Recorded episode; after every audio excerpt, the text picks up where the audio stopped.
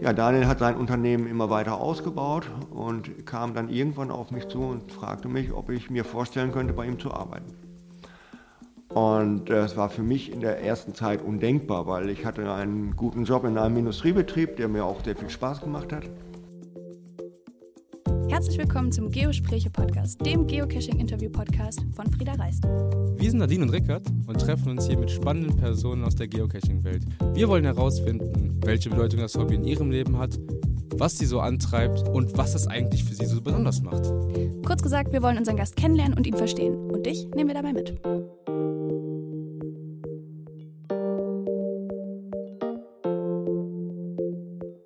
Nach einer kleinen Winterpause melden wir uns endlich wieder zurück und natürlich haben wir wieder ein spannendes Geospräch mitgebracht. Unseren heutigen Gast kennen wahrscheinlich die wenigsten von euch persönlich. Dafür kennt ihr seine Caches bestimmt umso besser. Denn im weltweit bekannten Geocaching-Paradies Hannover tobt er sich kreativ richtig aus. Die Rede ist von Dirk, einem Mitarbeiter und Cachebauer von Geheimpunkt. Die besonderen und oft schwierigen Caches sind spätestens nach den Videos vom Geocaching-Blogger auf der ganzen Welt bekannt. Da der Geschäftsführer Daniel bereits zahlreiche Medienauftritte hatte, in denen er seine Firma vorstellt, dachten wir uns, es wäre doch spannend, mal ein neues Gesicht dahinter kennenzulernen und seine Geschichte zu erfahren. Und damit hatten wir recht. Im knapp einstündigen Geosprech erklärt uns Dirk, dass er bereits vor Geheimpunkt erfolgreich Caches gebaut hat und wie er schlussendlich von Daniel entdeckt und zu diesem Traumjob gekommen ist, auch wenn er ihn selbst nicht unbedingt so bezeichnen würde. Außerdem gibt uns Dirk Tipps, wie wir selbst von zu Hause aus stabile Caches bauen können und worauf wir unbedingt achten sollten. Ihr hört schon, es wurde mal wieder sehr spannend. Deswegen legen wir am besten gleich los. Viel Spaß mit dem Gespräch mit Dirk. Du hast uns jetzt schon ein bisschen die Werkstatt ge äh, gezeigt. Wir sitzen jetzt ja auch hier im Geheimpunkt Headquarter quasi in der Werkstatt. Du hast uns aber auch verraten, dass du ähm, gar nicht so häufig hier bist, sondern du ähm, woanders arbeitest. Äh, ja, ich wohne gut 100 Kilometer entfernt von hier. Und äh, ich kann nicht jeden Tag 100 Kilometer Anfahrt und Abfahrt hm, zum Arbeitsort machen, was aber auch überhaupt nicht notwendig ist. Ich komme einmal die Woche im Durchschnitt nach Hannover und mache hier Wartung, ähm, stelle neue Caches auf, ähm, habe Ortstermine mit den Auftraggebern oder mit irgendwelchen Leuten, wenn es mal um eine Genehmigung geht zum Beispiel, äh, was die Montage eines Caches betrifft. Und äh, hauptsächlich arbeite ich von zu Hause aus. Ich habe mir eine kleine Werkstatt zu Hause eingerichtet in der Garage. Ich habe einen großen Frachtcontainer aufgestellt, was mein Material- und Maschinenlager ist. Ja, und dann baue ich die Caches zu Hause und baue sie dann hier in Hannover oder je nachdem, wo sie hinkommen, auf. Spannend. Wie können wir uns so einen Arbeitsalltag von dir vorstellen? Ja, das ist ein bisschen außergewöhnlich, sage ich mal. Ich habe vorher in der Industrie gearbeitet da hatte man eine Stempelkarte, die hat man morgens durchgezogen, hat gearbeitet und hat zum Feierabend wieder durchgezogen und man hatte seine feste Arbeitszeit. Hm, das ist heute natürlich anders. Wir haben Aufgaben, wir haben Projekte, die müssen begleitet und fertiggestellt werden. Und je nachdem, wie viel zu tun ist, stehe ich halt mal früher, mal später auf. Ich habe schon morgens um 6 Uhr in der Garage gestanden. Äh, Im Durchschnitt stehe ich eigentlich immer so wie jeder normale Arbeiter auf mache morgens meine kleine persönliche Runde, trinke meinen Kaffee, gehe ins Bad, dann gehe ich einmal mit den Hunden raus und dann fange ich an zu arbeiten. Wobei ich ja nicht nur in der Garage bzw. in der Werkstatt arbeite. Ähm, es ist auch sehr viel Arbeit, die am PC erledigt werden muss. Es muss Einkauf gemacht werden, es müssen Listings angelegt werden, sehr viel Kommunikation mit den Geocachern oder auch mit den Reviewern. Ähm, die ganzen Sachen, die gebaut werden, die müssen dokumentiert werden. Das heißt also, so wie hier zum Beispiel ist ein Zahlenschloss an dem Cache und dieser Zahlencode, der muss natürlich dokumentiert werden. Äh, weil aufgrund der Vielzahl unserer Caches, das kann man sich nicht alles im Kopf behalten. Ja, ähm, du sagst jetzt, es findet viel am PC statt, aber Würdest du jetzt sagen, dass, also wo, woher, woher kommen die Ideen? Also kommt jetzt Daniel und sagt, ey, wir müssen jetzt hier für den Kaffeeladen einen Cache bauen ja. und gibt dir dann aber schon den, die komplette Nein. Vorgabe, wie das Ding also, auszusehen also, hat? Ähm, dann würdest du der Kreativität ja einen Rahmen setzen. Und das machen wir nicht. Wir haben eigentlich immer ein, äh, ein, ein Thema oder eine, eine Aufgabe, sagen wir mal, Kunde Kaffee, jetzt als Beispiel. Und dann machen wir uns eigentlich jeder im Team ein bisschen Gedanken darüber. Äh, was kann man umsetzen? Ähm, was geht nicht? Äh, hat man vielleicht schon mal irgendwo was gesehen, was von der Thematik her passen würde? Und das lassen wir dann erstmal sacken und dann gibt es ein Gespräch darüber. Wir tauschen uns untereinander aus und dann irgendwann haben wir die Richtung, in die wir gehen. Das war zum Beispiel hier mit dem Leuchtturm auf Sylt auch so. Da, da kannst du nicht sagen, ja, hören um und die wollen jetzt und nein, das, das Ganze muss wachsen. Das ist ein Prozess. Und äh, ja, dann irgendwann hat man halt so ein paar gute Ideen und irgendwann sagt man, das ist es und so machen wir es. Und wird die Idee dann nochmal dem Kunden vorher vorgeschlagen oder ja, sagt ihr so, das ist Daniels Part, die Kommunikation mit den Kunden übernimmt Daniel ja zumeist. Äh, das wird aber in meisten Fällen ist das so, dass die äh, Kunden sich das ja auch ein bisschen was darunter vorstellen wollen. Dann wird noch eine kleine Skizze angefertigt, die dem Kunden dann präsentiert wird. Oder aber wenn es ähnliche Sachen schon gibt, dann wird vielleicht ein kleines Video davon dem Kunden präsentiert. Ähm, du hast jetzt eben kurz angesprochen, also nur angeschnitten, dass du aus der Industrie kommst. Ja. Ähm, weil jeder, der jetzt schon mal irgendwelche Case von dir hier gesehen hat in Hannover, der wird dir auf jeden Fall denken, dass du, also dass du irgendeinen Background haben musst, irgendeinen handwerklichen Background. Kannst du dazu was sagen, was du vorher gemacht hast? Ja, also ich bin gelernter Schlosser und Industriemechaniker.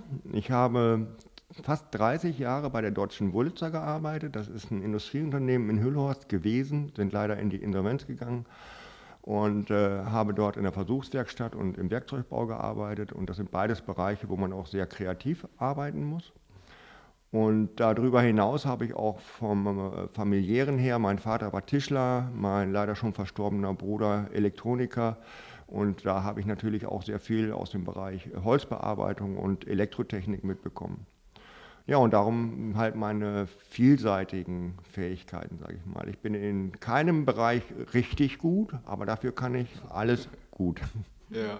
Also bist du quasi prädestiniert für das Cash-Bauen, ja, sozusagen. Genau, genau. Ja, ja vor allem fürs, fürs allgemeine Cash-Bauen. Ja. Das ist ja wirklich, ich habe es eben schon mal gesagt, das ist ja wirklich ein Tausendsasser, wenn du so du aus allen Bereichen irgendwas kannst, das ist ja, das ist ja also, weißt du, wie du schon meinst, du kannst doch nicht alles hundertprozentig, aber das reicht ja trotzdem, um halt einfach so ein gesamtes, genau. gesamtes Ding genau. einfach immer wieder herzuzaubern. Und das ist auch notwendig, weil äh, wenn ich mir einen Cache ausdenke, dann muss ich ja auch schon gleich im Hintergrund die Umsetzbarkeit prüfen.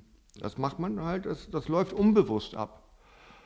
Ne? Und ähm, da muss ich natürlich auch. Inwiefern meinst du das? Kannst du, kannst du das also wir haben, wir haben jetzt noch nicht so viele Cases gebaut, deswegen können wir das jetzt nicht. Ja, also bei, bei allem, was du tust, ähm, ich sag mal, als Beispiel jetzt, du willst diesen Karton öffnen. Ja. Dann musst du dir, bevor du den jetzt anfasst, schaust du ihn dir an und überlegst, wie öffne ich diesen Karton? Wie, wie mache ich das? Ja. Verstehst du? Ja. Und so ist das beim Cash auch. Ich kann mir die wildesten Sachen ausdenken, aber das bringt mir gar nichts, wenn ich mir nicht gleichzeitig ähm, sicher bin, dass man es auch umsetzen und realisieren kann. Mhm. Und darum, ich, ich fange erst an zu arbeiten, wenn im Kopf das ganze Teil fertig ist. Weil sonst stecke ich unheimlich viel Energie in irgendein Projekt, welches sich dann zum Schluss aufgrund von Hürden, die sich stellen, gar nicht mehr realisieren lässt. Mhm. Hier zum Beispiel jetzt das mit dem Safe und äh, mit der Elektronik. Die Elektronik wird Arne fertigstellen.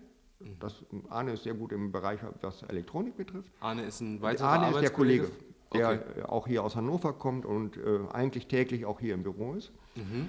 Und äh, das, was die Elektronik können soll, das habe ich vorher mit Arne abgesprochen. Und Arne sagt dann, ja, das kann man machen, das lässt sich realisieren, das baue ich dir. Wenn ich von Arne das okay habe, dass das auch funktioniert, dann erst fange ich mit dem ganzen Projekt an. Weil es bringt nichts, ich baue diesen wunderschönen Leuchtturm und den Safe da ein und, und, und die Taster da ein, aber es funktioniert später nicht, weil es sich nicht realisieren lässt, weil sich eine solche Elektronik nicht oder nur mit extremstem Aufwand fertigen lässt. Und darum muss vorher, es muss im Kopf alles fertig sein. Und das ist auch schon bei der Ideenfindung so. Bei jede Idee, die man hat, die prüfe ich als allererstes auf Umsetzbarkeit. Wenn sie nicht umsetzbar ist, kommt sie gleich weg. Das ist auf jeden Fall gut so. Wir ticken da ein bisschen anders. Wir probieren einfach immer erstmal und gucken dann, ob es klappt oder nicht. Ja, genau. Und wie oft seid ihr dabei schon auf die Schnauze? Ja, ganz ja. oft. Ich wollte gerade sagen, um produktiver zu sein, ist dein Ansatz auf jeden Fall ja. deutlich besser. Ja, anders geht es nicht, weil äh, ich sage mal, Zeit ist Geld hm. und ich kann keine, jedenfalls bei uns im Job, und ich kann keine Zeit investieren in irgendein Projekt, was hinterher. Wir haben leider solche Projekte schon gehabt, hm. Aber da muss ich sagen, lag es meist nicht an uns, sondern es lag daran, dass man ja, an eine störrische Behörde geraten ist. Äh, alle Behörden haben bisher grünes Licht gegeben, nur dieser eine Sachbearbeiter, der möchte kein Geocaching. Und dann kriegen wir nicht die Genehmigung. Das haben wir zum Beispiel gehabt ähm, in der Nähe von Kassel. Da wollten wir auch einen Powertrail legen und haben den Powertrail gelegt. Dann haben wir ein super Finale gemacht. Das ist in einem Turm. Da ist eine Tür eingebaut, du öffnest die Tür, dann hast du eine Scheibe. Hinter der Scheibe ist eine Hexe. Das ist alles dekoriert. Und äh, die Hexe fängt dann, fängt dann an zu kichern, wenn du einen Knopf drückst. Und es wird beleuchtet und die Augen der Hexe blinken und die Augen blinken einen Schlosscode. Ah. So. Und das Ganze alles wunderbar und super gut. Bis das dann der Zuständige, wir hatten vorher mündlich eine Zusage, was heißt Zusage? Ja, ja, kriegen wir hin. Und hinterher haben wir keine Genehmigung bekommen, diesen Powertrail da zu legen. Und damit war das Ganze hinfällig. Oh nein, wie schade. das, heißt, es war, äh, das heißt, es war schon alles fertig? Ja, war, war alles fertig. Oh nein. Und was, was ist jetzt mit den Sachen? Die sind jetzt. Ja, die, den Powertrail haben wir eingesammelt und die Hexe ist da immer noch. Ah. ja, wir, wir haben vor, die. Also alle Kassler, ja. guck mal in, irgend, in all euren Türmen nach einer Hexe. Aber lasst sie bitte stehen. Richtig. Ja, es gab dann später auch noch weitere Probleme da vor Ort. Ähm, dass ein äh, Geocacher sich aufgeregt hat und die Reviewer angeschrieben hat von wegen kommerzielles Caching. Mhm. Äh, wobei der Cache ist absolut kommerzfrei Du gehst in diesen Turm, der ist tagsüber geöffnet, weil es ein Aussichtsturm ist, hast den Schlosscode, kannst die Tür öffnen und kannst diesen Cache loggen. Mhm. Ähm, jetzt war das aber wohl mal so, dass aufgrund der Witterung oder aufgrund der Tageszeit der Turm verschlossen war und man musste sich den Schlüssel vom Wirt holen, was überhaupt kein Problem war. Der Wirt hat den sofort rausgegeben. Du brauchtest auch nichts konsumieren oder, oder, oder. Aber naja, es gibt Leute, die regen sich immer ein bisschen auf über das, was wir tun, weil wir sind ja die Bösen, die das Geocaching kommerzialisieren. Wobei ich sage, Leute, ähm, wo kauft ihr eure Geocaching-Ausrüstung? Jeder Geocaching-Shop kommerzialisiert Geocaching. Das ist einfach so. Ja. Und Groundspeak selbst ist in meinen Augen ja der größte. Ähm, Premium-Mitglieder zahlen Geld dafür. Ja, also wir sind da eh, also wie, wir, also wir versuchen uns da eigentlich immer, wir versuchen mal beide Seiten zu verstehen, aber ich meine, im Endeffekt ist es doch einfach, erstens kann jeder überlegen, ob er es macht oder ob er es nicht macht. Genau. Das ist die erste Sache. Die zweite Sache ist, ähm, es gibt nun mal einfach sehr aufwendige Caches, die, die einfach sonst nicht gebaut werden würden, die sonst nicht gebaut werden könnten, die sonst, genau. die sonst einfach keinen Platz bekommen würden. Und das ist doch einfach eine super Möglichkeit, weil im Endeffekt, was, das Geschäft bezahlt doch eigentlich dafür, so, weißt ja, du? Genau. Du musst doch eigentlich entweder, entweder, entweder du holst dir was oder du krieg, kannst das ja auch immer vor Ort mit einem normalen Rätsel auch so lösen. Genau. Dass, ähm, und, und du hast genau den gleichen Spaß eigentlich. So. Genau, als Beispiel einer unserer Kaffeecaches, da brauchst du einen Becher mit heißem Kaffee. So ein Coffee-to-go-Becher mit heißem Kaffee. Den kannst du dort vor Ort erwerben. Musst du dir natürlich einen Kaffee kaufen. Mhm. Aber du musst dir diesen Kaffee nicht kaufen. Du kannst auch eine Thermoskanne mit heißem Wasser mitbringen, einen leeren Becher draufstellen, das heiße Wasser eingießen. Oder aber im Schaufenster ist ein kleines Rätsel äh, positioniert. Du kannst dieses Rätsel lösen. Um, und äh, darum, also keiner muss Geld bezahlen, um unsere Caches spielen und loggen zu können. Aber wir haben einfach äh, Geldgeber, die das Ganze überhaupt erstmal möglich machen. Das ist oftmals sind es äh, kommunale Betriebe, zum Beispiel so wie AHA, Abfallwirtschaft Hannover. Ähm, für die haben wir eine Runde gemacht die Stadt Hannover, die Stadt Oldenburg, die äh, Oldenburger Geotour, die sehr beliebt ist. Und äh, ja, wir verdienen unser Geld, so wie jeder Geocaching-Shop ähm, ja, auch. Aber der Geocacher selber braucht nichts bezahlen. Hm. Ja, deswegen, ich finde auch so, man, die Geocacher profitieren ja eigentlich nur dadurch, dass ihr auf diese Art ja. arbeitet, weil wir kommen hier super gerne hin. Jedes Mal hat man irgendwelche neuen Sachen. Wir haben da ja eben schon drüber gesprochen, dass ihr ja, Entschuldigung, quasi auch den Anspruch an euch habt, ähm, immer neue Sachen zu machen und immer wieder zu überraschen. Und das passiert hier jedes Mal. Deswegen, ich finde das persönlich überhaupt nicht schlimm, dass ihr da irgendwie mit den Geschäften kooperiert in der Form. Ich finde ich find es sogar, find sogar spannend, irgendwie ja. tatsächlich. Also ich finde es auch eine gute Sache, eine wirklich gute Sache, weil dadurch können Caches realisiert werden, die sonst nicht existieren würden. Ja, richtig. Ja. Äh, ein sehr schönes Beispiel ist äh, der Cache Das Boot in Tossens Habt ihr den schon besucht? Nicht. Thorstens, da hat, glaube ich, Daniel uns von. Ist das nicht, ist irgendwo in der Nordsee, oder? Genau, an der Nordsee. Nee. Äh, Auftraggeber Center Parks. Ah. Dieser Geocache steht auf dem Center Parks Gelände. Mhm. Aber niemand muss Eintritt bezahlen oder so. Dieser Geocache ist frei zugänglich. Er steht hinter diesem Ferienhäuschen auf einer Wiese, kann frei erreicht werden und das ist ein großer Gastank. Dieser Gastank ist innen ausgebaut und es gibt eine Story, die ein wenig anbindet an den Film Das Boot. Mhm. So, und in diesem Gastank müssen jetzt äh, verschiedene Rätsel gelöst werden, die an den Innenwänden des Gastankes befestigt sind, um einen Safe zu öffnen. Und das ist der Safe des, des Zahlmeisters. Und in diesem Zahlmeister, in dem Safe des Zahlmeisters liegt natürlich das äh, Logbuch dieses Bootes. Ja, äh, ich sage mal vom Aufwand her, zwei Wochen reine Arbeit, plus den Transport nach Tossens, plus das B- und Entladen vor Ort. Ähm, also wenn ich das Ganze jetzt mal finanziell in Zahlen setzen muss, 4.000, 5.000 Euro stecken da drin. Und äh, das, einen solchen Geocache würde niemand privat bauen. Und das ist nicht der aufwendigste Cache, den wir haben. Das war jetzt nur ein Beispiel. Hm. Vor, ja, vor allen Dingen, also, es gibt ja diese Beispiele, wie jetzt bei diese Dexter-Caches zum Beispiel, wo jetzt ja auch, die ja jetzt ja eh bezahlbar sind und also die jetzt, also genau.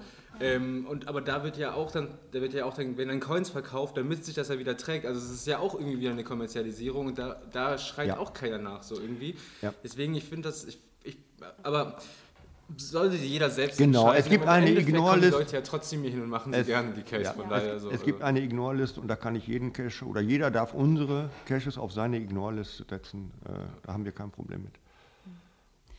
Ja, man, man merkt ja auf jeden Fall, dass du ähm, sehr im Thema Geocaching drin steckst. Erzähl uns doch mal, wie bist du denn überhaupt zu dem Hobby gekommen? Den ersten Geocache, da wusste ich gar nicht, was es ist, habe ich äh, durch Zufall gefunden. Das war eine ganz einfache Tupperdose hinter einem Baum. Da wusste man dann irgendwann, was Geocaching ist. Dann hat man sich mal. Wann war äh, das so ungefähr? Oh, vor zwölf Jahren, Boah. schätze ich. Alter Hase schon. Im Hobby, auf jeden Fall. Ey. Und naja, dann irgendwann ist man dann halt, äh, hat man sich stärker damit beschäftigt und hatte noch kein GPS-Gerät, aber halt die Geocaching-Karte, die ja leider sehr ungenau ist. Dann hat man danach versucht, erstmal zu gucken, hat aber nichts gefunden. Dann hat man die Koordinaten mal bei Google Earth eingegeben. Das ist dann schon bedeutend genauer gewesen und so habe ich eigentlich meine ersten Caches gefunden und gesucht. Und dann später na, war dann das erste E-Trex und heute cachen wir, glaube ich, alle mit dem Smartphone. Hm. Ja. Aber zu der Zeit gab es die Smartphones so in diesem Umfang ja noch nicht.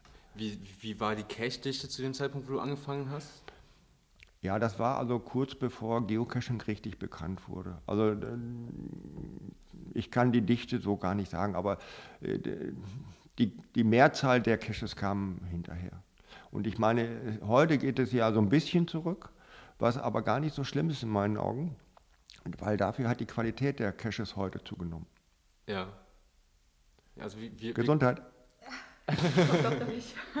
Danke trotzdem. Wir können, wir es nicht richtig nachvollziehen, weil wir jetzt in unserem ja, anderthalb, quasi im zweiten Geocaching-Jahr erst sind. Also wir haben das jetzt schon mit dieser guten Qualität einfach schon so kennengelernt. Ja. Ähm, deswegen können wir das nicht nachvollziehen. Aber es ist immer interessant, mal mit Leuten zu sprechen, die ja das schon so lange machen und ja. einfach mal zu sehen, so wie, wie sah das früher aus. Wahrscheinlich waren das halt einfach wirklich einfach alles so kleine, einfache Dosen, ja. aber man musste wahrscheinlich auch immer schon größere Strecken zurücklegen, bis man dann mal Also der älteste Kescher, den ich kenne, ist Herbert äh, mit dem äh, äh, Nickname Suchherbie. Ähm, ich weiß nicht, wie alt Herbert jetzt ist. Ich, ist jedenfalls einer der Kescher der ersten Stunde, einer der ersten aktiven Kescher in Deutschland gewesen und er ist immer noch aktiv. Er ist heute weit über 80 und er fährt immer noch los geocachen. Ach, und als seine Frau im Sterben lag, hat er ihr versprochen, dass äh, sie äh, auf dem Friedhof in der Heimat, im Dorf kommt und dass sie ganz viel Besuch bekommen wird.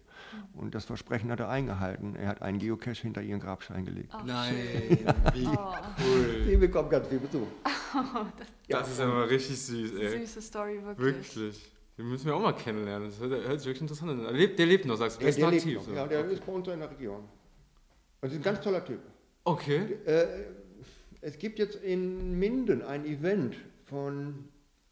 Ach ja, klar, von. Ähm, Ach, Don der Pate. Genau, genau.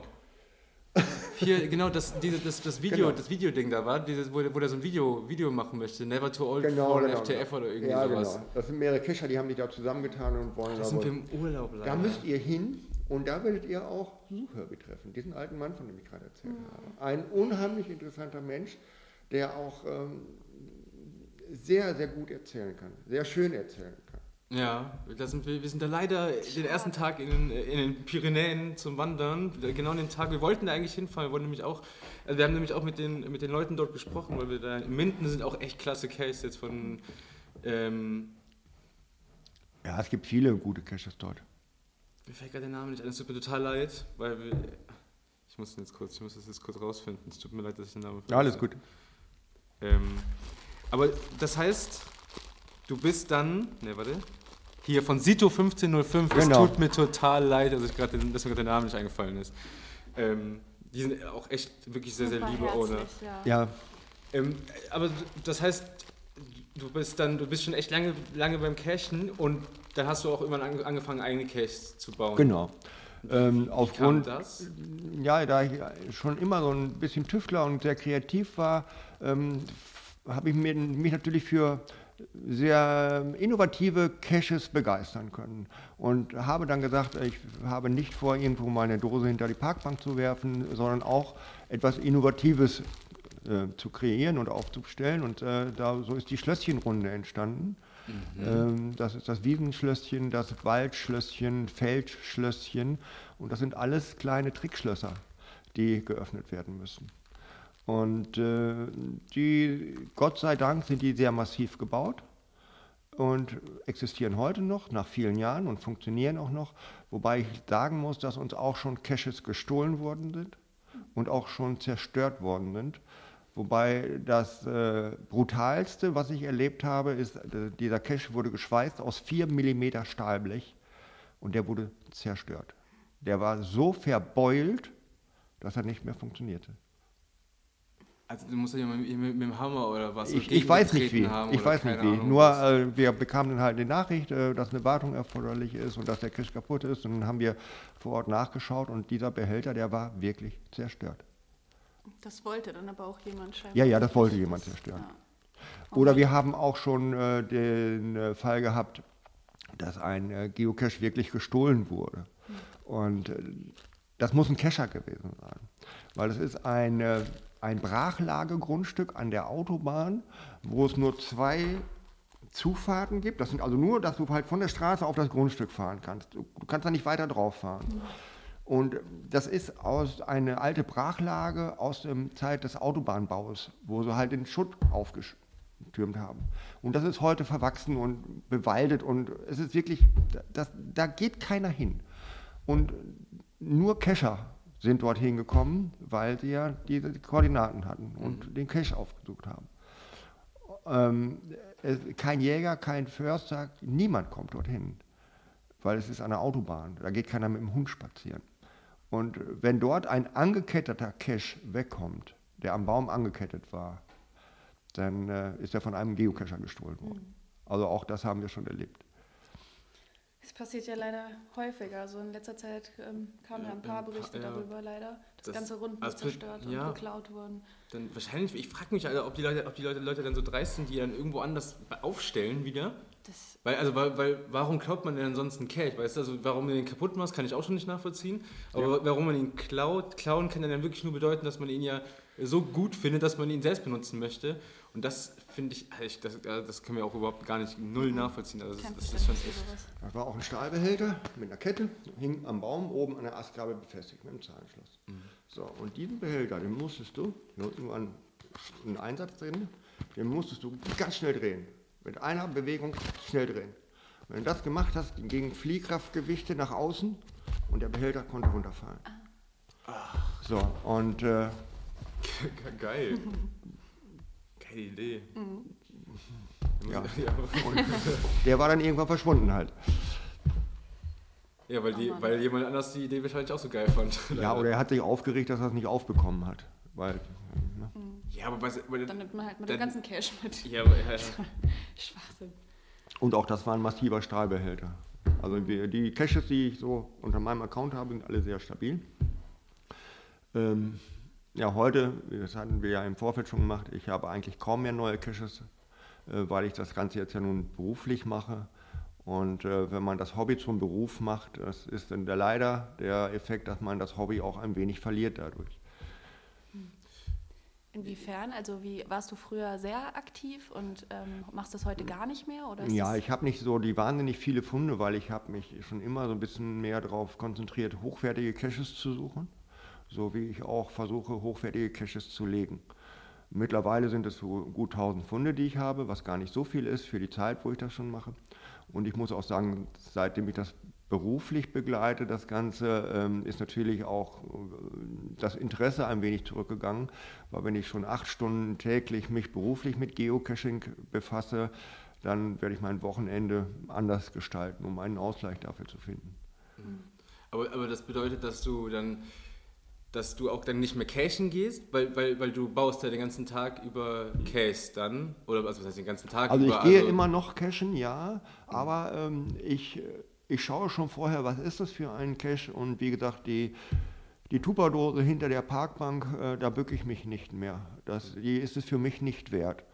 Und ähm, es gibt auch etwas, ja, es ist, es, ja Leute, ähm, ich nee, das hört sich, das ist, ich verstehe das voll, aber es hört sich trotzdem so, so dievenhaft irgendwie nein, an, weißt also, du? Es, es ist folgendes. Äh, ganz viele Geocacher sind so ein bisschen unzufrieden mit der äh, Situation, die sich so im Laufe der Jahre ergeben hat beim Geocaching. Mhm. Ähm, dass ich, die regen sich auf, dass sich die Owner nicht kümmern, dass Logbücher nicht rechtzeitig ausgetauscht werden, dass Caches lieblos in die Gegend geworfen werden. Ja, aber ich sage mal, viele sind selber schuld. Wir haben einen Geocache bei uns, wo der Owner schon seit Jahren nicht mehr aktiv ist, aber der Cache, der wirklich lieblos ist, der existiert immer noch. Warum? Weil die Geocacher Fremdwartung machen. Mhm. Und dadurch durch diese Fremdwartung eines Caches, der es wirklich nicht wert ist, dort zu liegen, wird ein Ort blockiert, wo viele andere Cacher vielleicht gerne einen tollen Cache gelegt hätten. Es ist ja nicht nur der Ort selber, sondern ihr wisst ja selber, die 160 Meter rundherum. Mhm. Und das kann in einem kleinen Dorf schon der gesamte Ortskern sein. Das heißt, dieser Ort, dieses Dorf ist blockiert von einem Geocache, wo der Owner schon seit Jahren nicht mehr aktiv ist. Und darum bin ich auch heute immer mehr bereit, ein Needs-Archiv zu loggen. Was viele überhaupt nicht tun. Im Gegenteil, die machen eine Fremdwartung. Und das sehe ich zum Beispiel nicht ein. Und durch diese lieblos hinter die Parkbank geworfene Tupperdose werden andere Cacher, die gerne etwas Kreatives umsetzen möchten, blockiert. Und das haben wir auch, das ist eines unserer Hauptprobleme hier in Hannover. Hannover hat schon eine sehr hohe Cache-Dichte, wir sind Mitverursacher dessen, weil wir sehr viele Caches natürlich hier in Hannover haben. Aber wir haben ganz oft das Problem, dass wir ein Projekt nicht umsetzen können, weil dort ein, eine blöde Tupperdose liegt. Und dann schreiben wir den Owner an und der reagiert nicht mal. Dann schaut man mal, wann war er das letzte Mal aktiv, kannst du ja sehen in den Profilinformationen. Das ist dann oftmals schon ein halbes Jahr oder ein Jahr her. Und dann haben wir keine Möglichkeit, ein ganz tolles Projekt umzusetzen. Weil wir können den Cache nicht archivieren, wir können, oder nein, wir, wir regen das auch nicht an, dass er archiviert wird, weil da haben wir kein Recht zu, es ist nicht unser Cache. Ähm, wir können schon mal hoffen, dass andere äh, Spieler, Cacher darauf aufmerksam werden. Aber leider wird zu viel Fremdwartung gemacht. Und Caches, die eigentlich keine Daseinsberechtigung mehr haben, weil der Owner nicht mehr aktiv ist und sich nicht um seinen Cache kümmert, die bleiben bestehen. Und das finde ich ist so ein bisschen der falsche Weg. Ja, das ist schade auf jeden ja, Fall. Ja, also wenn sich darum keiner kümmert, dann auf jeden Fall. Also dann geht es gar nicht. Dann muss, es, dann muss man da auf jeden Fall was machen. Also ich verstehe natürlich auch, dass gerade halt, das ist ja auch, das ist ja auch immer wieder was, was man, also was man auch ab und zu hört, so dass ähm, neben diesen Kommerzialisierungen, die man euch da vorwirft, dass halt auch irgendwie andere, andere Case äh, halt als, als zweite Klasse dargestellt werden und dann äh, dem Weg weichen müssen. Aber so mit deiner Erklärung jetzt kann ich das auf jeden Fall halt nachvollziehen. Wenn es halt, wenn es sich halt um Dosen handelt, die, worum sich sonst keiner kümmert, So, und dass es halt dann irgendwie so ein, dann wirklich eine, eine, schöne Idee einfach dann nicht umzusetzen ist, das ist auf jeden Fall sehr, sehr schade. Ähm, du hast jetzt gesagt, dass du jetzt, aber du bist jetzt immer noch aktiv als Owner theoretisch? Ja. Aber du, aber du legst keine neuen Case mehr? Zurzeit nicht. Ich habe noch ein paar Ideen, aber wie gesagt, wenn man das Ganze beruflich macht, dann hat man äh, in der Freizeit andere Interessen. Hm. Und so Wartung und so, machst du so? Ja, die Wartung wird noch gemacht, natürlich. Ja. Eigentlich ist das ja lustig, das ist so wie, wenn man so, wenn man jetzt im Supermarkt arbeitet, dann hat man Mitarbeiterrabatt zum Beispiel. Und ist das jetzt so, dass wenn hier jetzt mal ein Cache, der wird gebaut, aber irgendwie konnte man den jetzt dann doch nicht mehr verwenden, dass du sagst, komm, du nicht mehr mit nach Hause? Beziehungsweise du halt baust ihn ja eh schon zu Hause eigentlich. Genau, also da ich den ja gebaut habe, würde ich ihn dann, äh, damit er unter meinem Account veröffentlicht wird, äh, in ähnlicher Form, niemals in der gleichen, äh, nochmal neu bauen. Aber wie gesagt, die Interesse am, die private Interesse ist einfach zurückgegangen. Aber ich glaube, das kann jeder verstehen, der irgendwie sein Hobby zum Beruf gemacht hat, in welcher Form auch immer. Ja. Ja, man beschäftigt sich halt permanent damit, natürlich so. Mhm. Also ich meine, wir haben unser Hobby nicht zum Beruf gemacht, aber wir beschäftigen uns ja durch halt jetzt wie dieses Gespräch jetzt oder halt auch diese ganzen Blogartikel und was auch immer, was wir so machen, beschäftigt, beschäftigt man sich ja auch irgendwie permanent mit dem, mit dem Thema. Ja.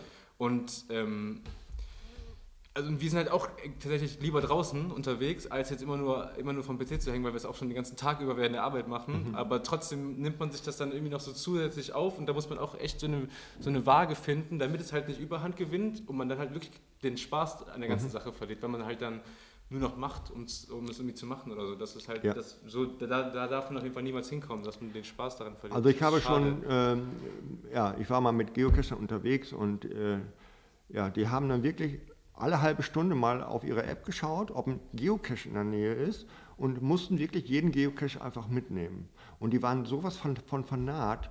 Äh, es ging ihnen wirklich nur um die Anzahl der Caches und nicht, nicht um, um die Qualität. Und da habe ich mich nie drin wiederfinden können. Mhm.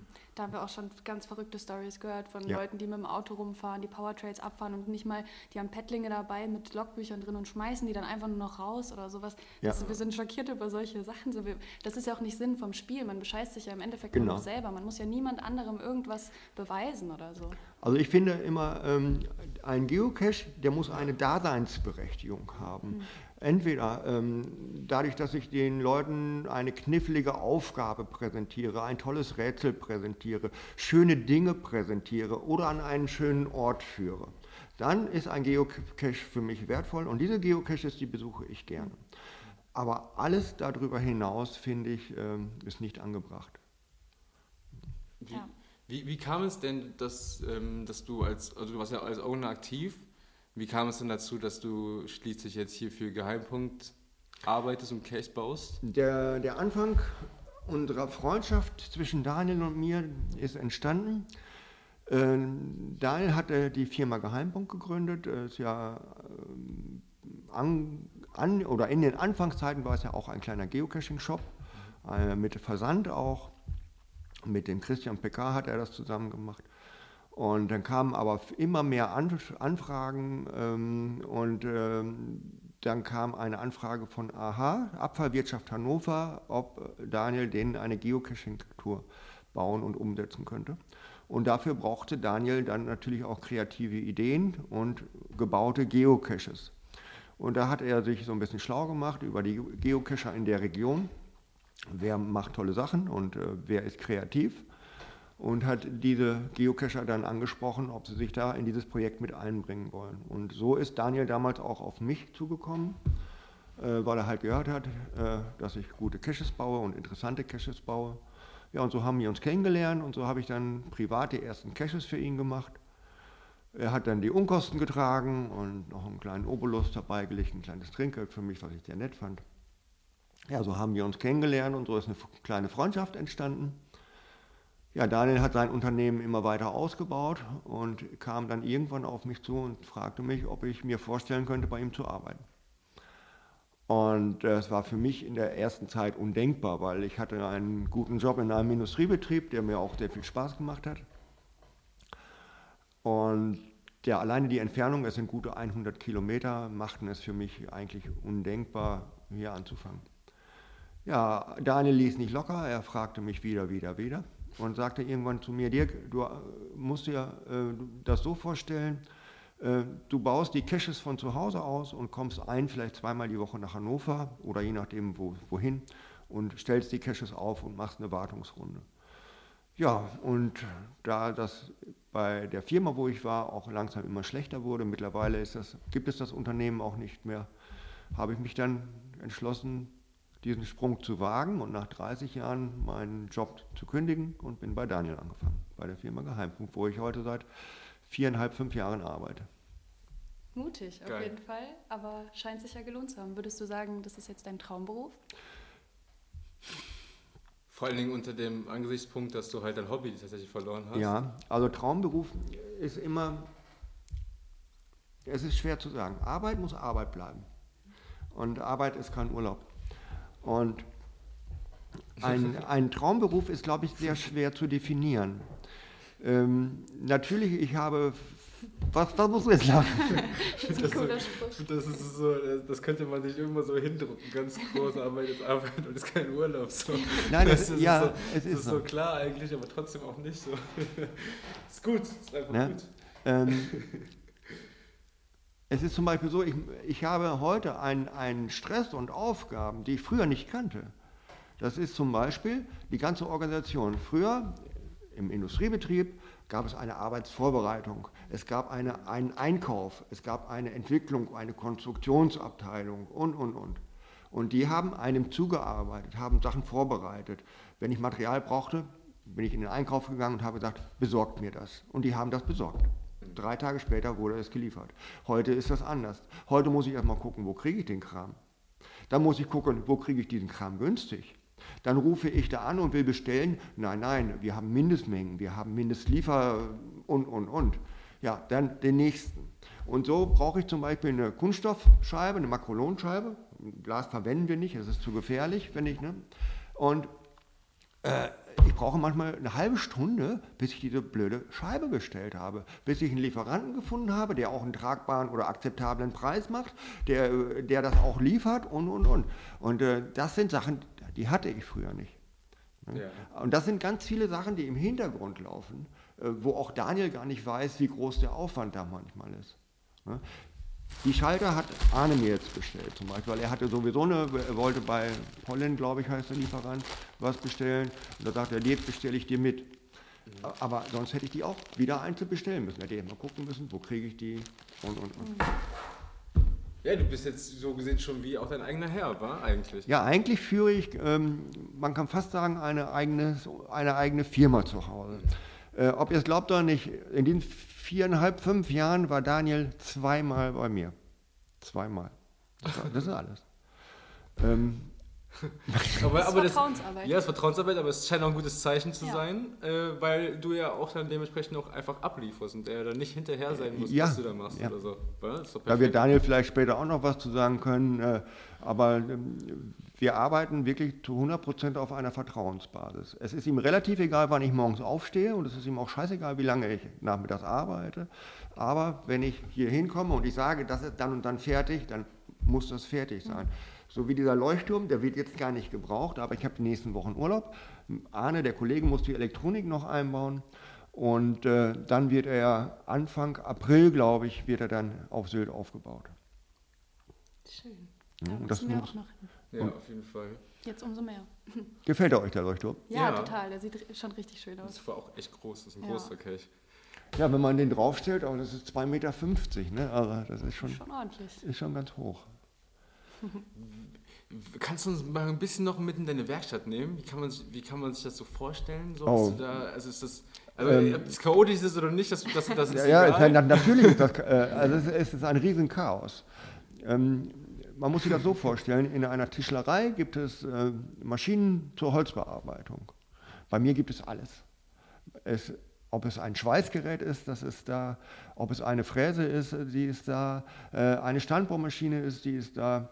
Äh, es muss gelötet werden. Äh, die Kreissäge ist da. Eine Bandsäge ist da. Handwerkzeug ohne Ende. Ähm, Maschinen ohne Ende. Die sind alle in einem Container in Regalen verstaut. Und ich baue mir dann in meiner Garage eine große Arbeitsplatte auf, weil die Garage, da steht sogar nachts noch das Auto drin.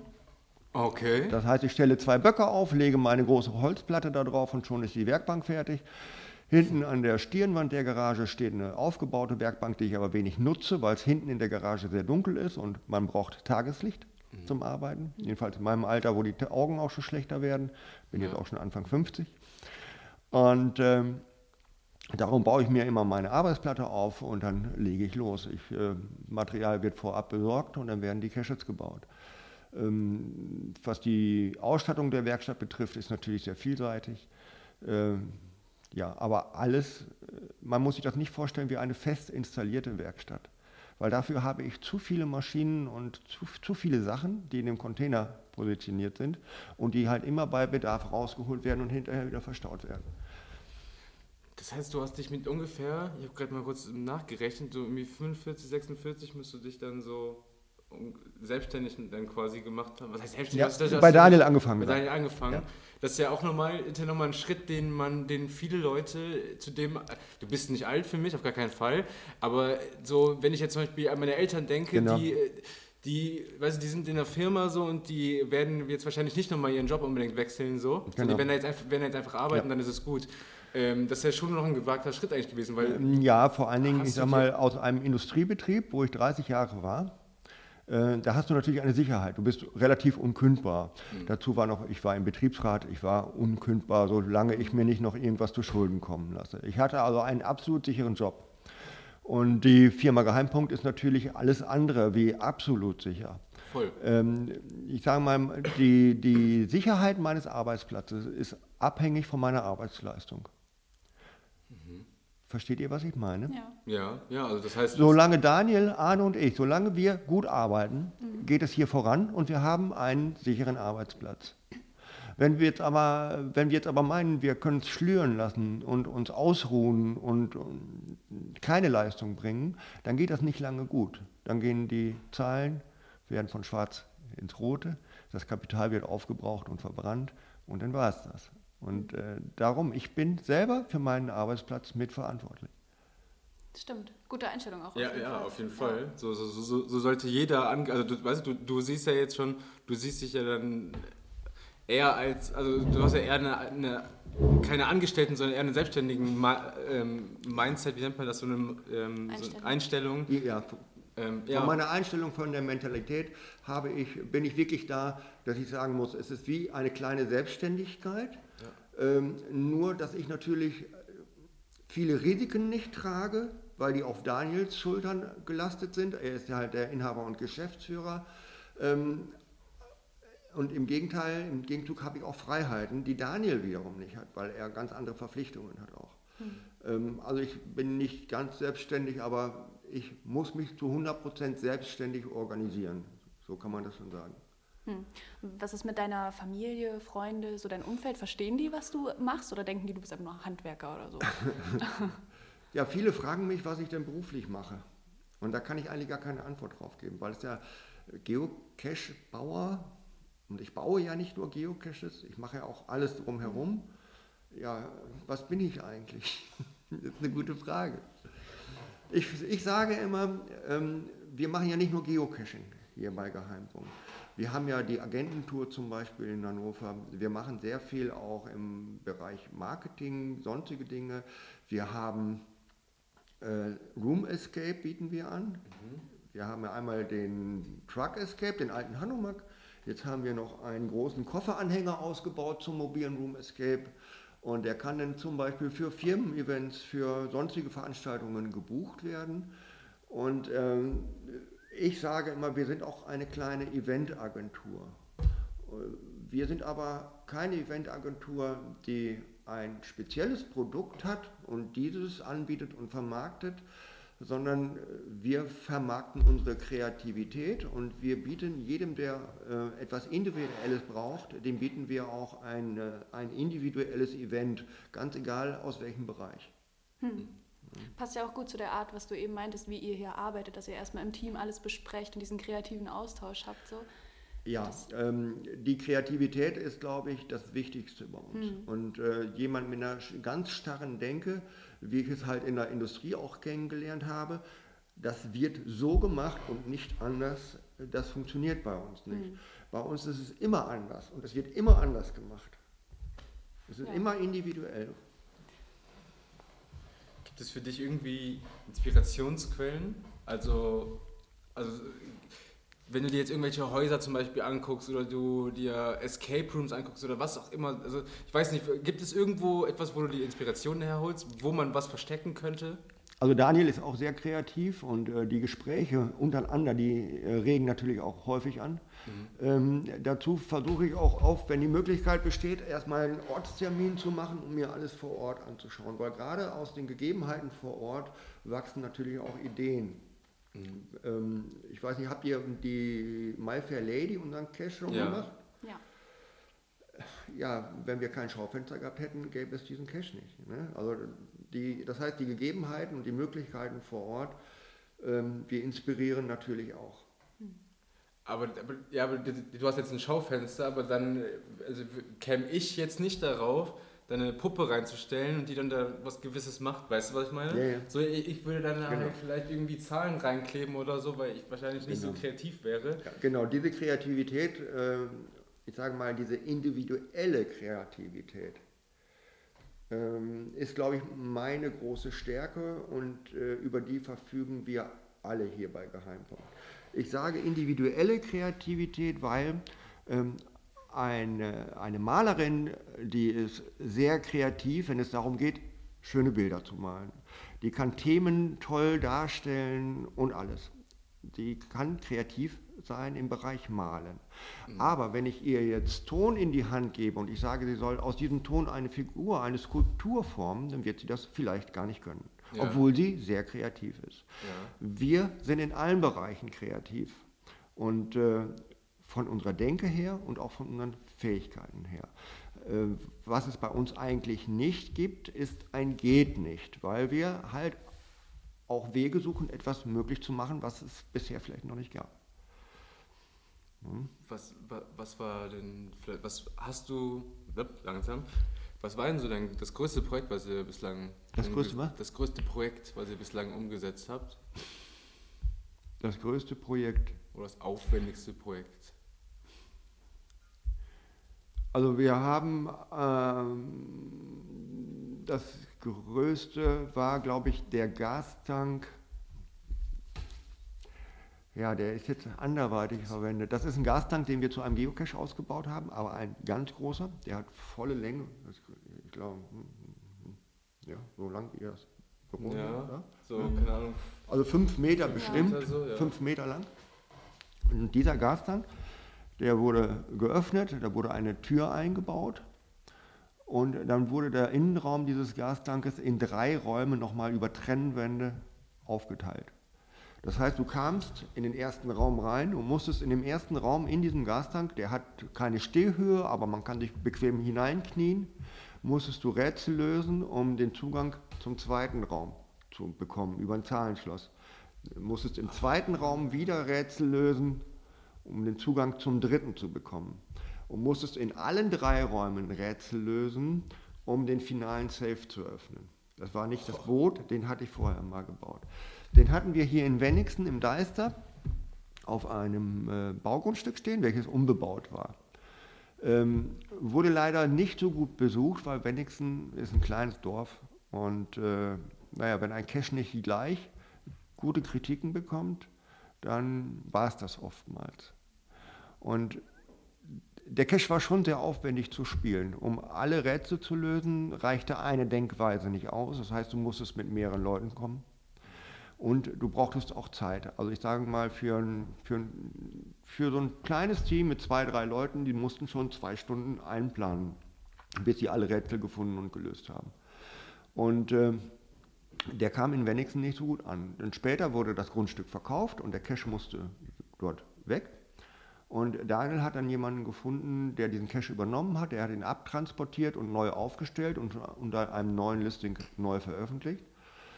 An einem tollen Standort, der gut zu erreichen ist und der Cache ist eingeschlagen wie eine Bombe. Also ich war damals sehr traurig, dass er nicht so gut ankam, aber habe später gemerkt, das lag nicht an uns oder an dem Cache, das äh, war einfach der falsche Standort.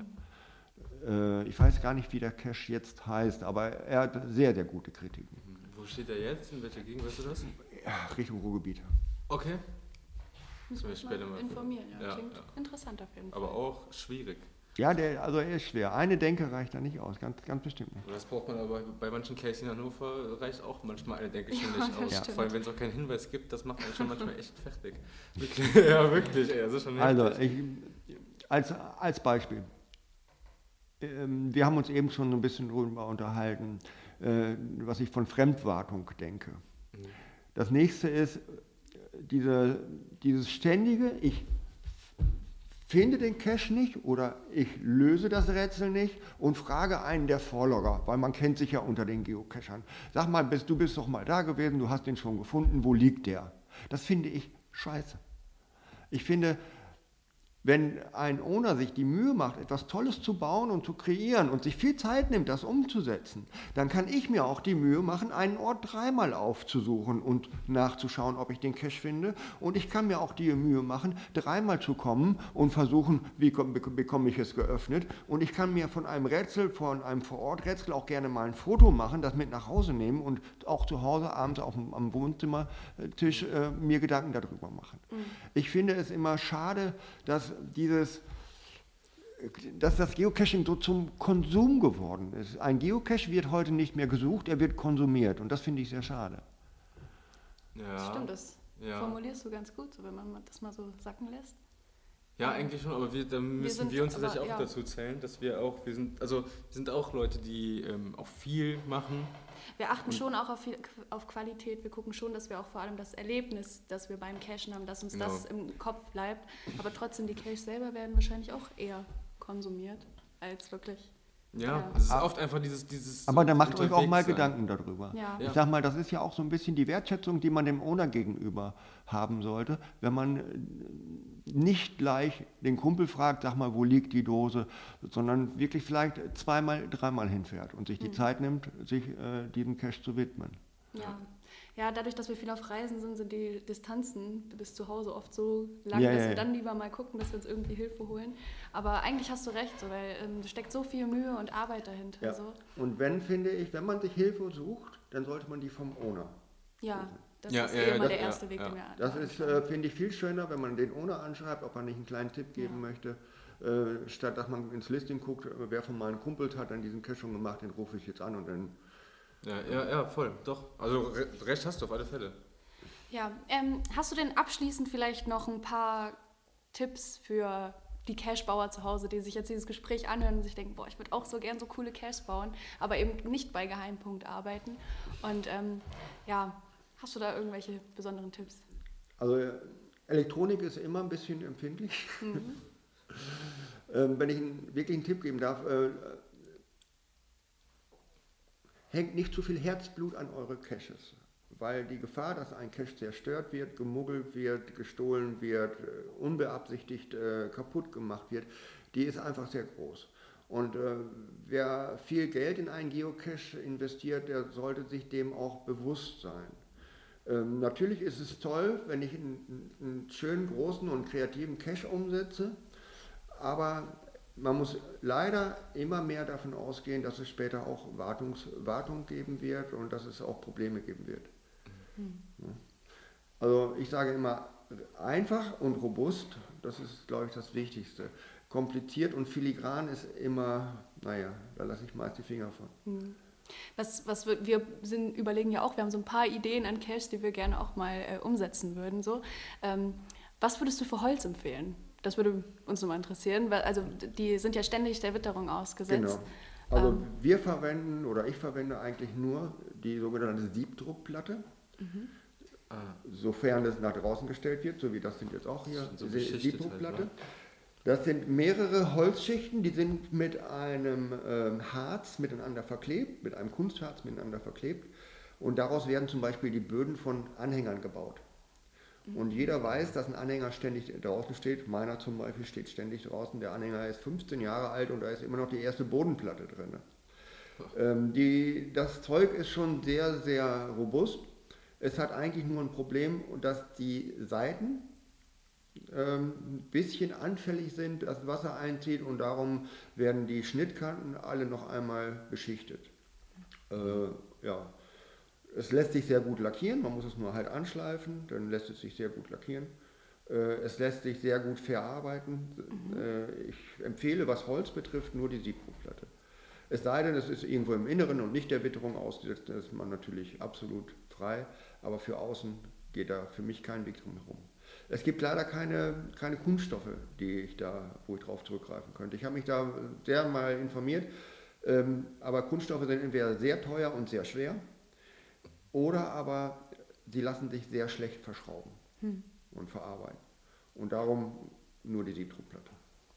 Cool, das ist doch ähm, ein hilfreicher Tipp, dann können wir ja bald loslegen. Ne? Auf jeden Fall und ihr da draußen auch.